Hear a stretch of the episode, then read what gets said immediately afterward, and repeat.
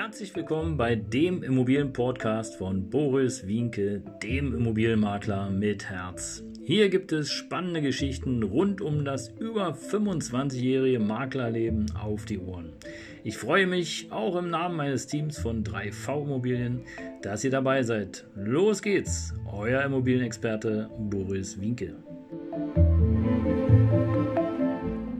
Ja, Servus und Hallo, schön, dass du wieder dabei bist hier auf meinem Kanal. Mein Name ist Boris Wienke, auch bekannt als der Immobilienmakler mit Herz aus dem schönen, du siehst es, Berlin. Heute wieder ein ganz spezielles Thema, wie du es gewohnt bist, kurz und knackig, aber vorher noch etwas in eigener Sache. Ich freue mich natürlich, wenn du eine Frage hast, dann stell sie mir unterhalb des Videos, findest du meine Kontaktdaten und ich freue mich umso mehr, wenn du diesen Kanal einfach abonnierst und auf dem Laufenden bleibst.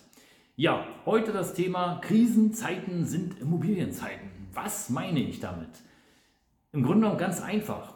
Die meisten Menschen, die ähm, in eine Krise kommen, die versuchen natürlich erstmal ihr kurzfristiges Geld, ihre kurzfristigen Mittel flüssig zu machen, um sozusagen den Lebensstandard zu halten. Und äh, die kurzfristige Flüssigmachung von Geldmitteln, dazu zählt im Grunde genommen die Immobilie nicht.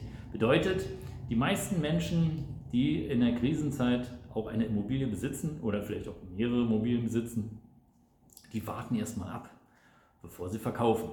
Und äh, das ist ganz spannend zu beobachten, weil im Grunde genommen ist es ja so, die Krisenzeit kann natürlich auch was anderes mit sich bringen. Ja, was passiert denn beispielsweise, wenn es eine Geldentwertung gibt?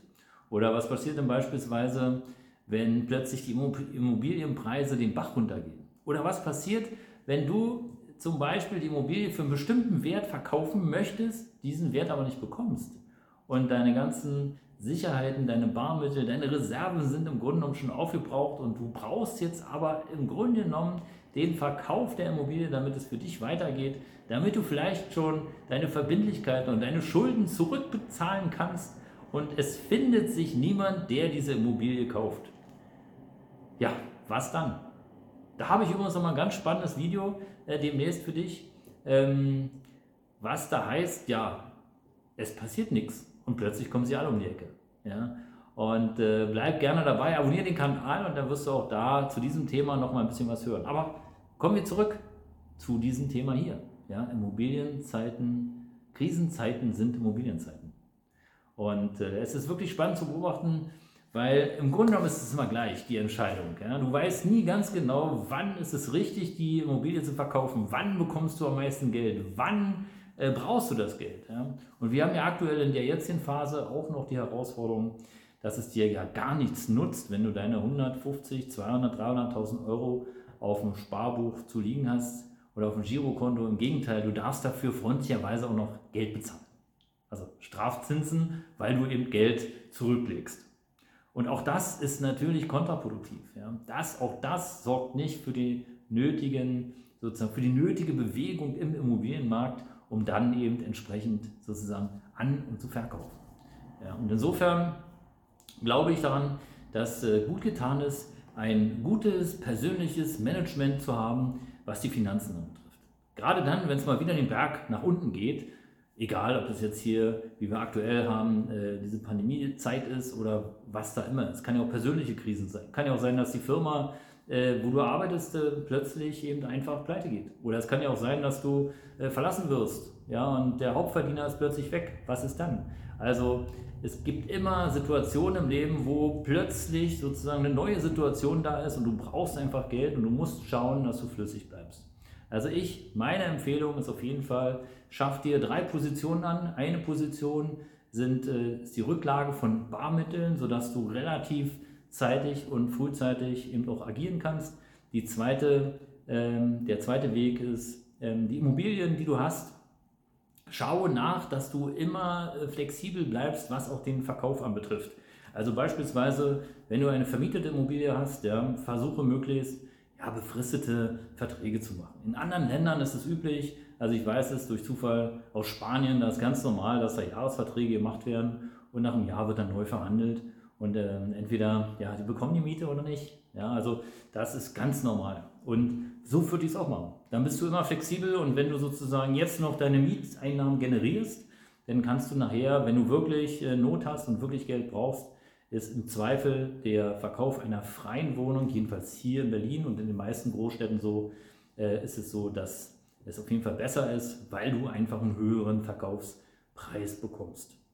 Und insofern glaube ich, dass Krisenzeiten Immobilienzeiten sind, aber es ist natürlich auch so, dass du als Käufer unter Umständen sehr, sehr gute Chancen hast, mit einem bisschen Gespür Schnäppchen zu machen.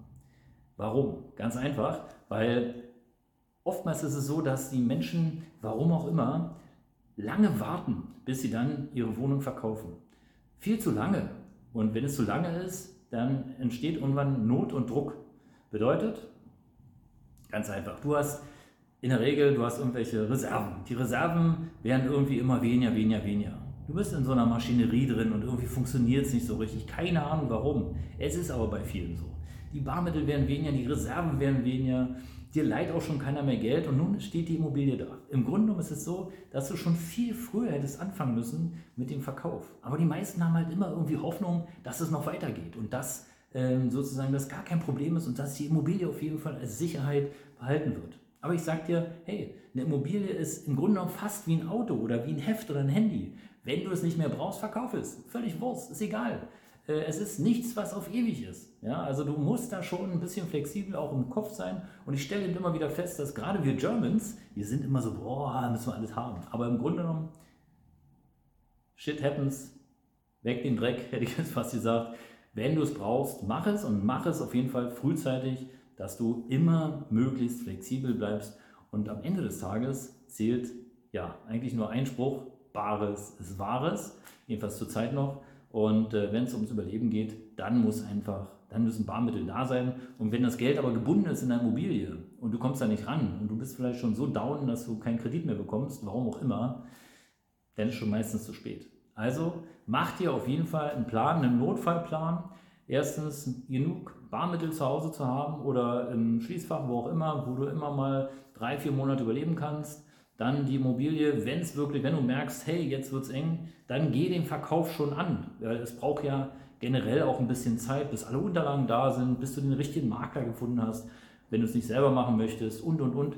Ja, bis das Inserat da ist, bis die Besichtigung, bis die Finanzierung da ist. Da vergeht ja immer so ein bisschen Zeit.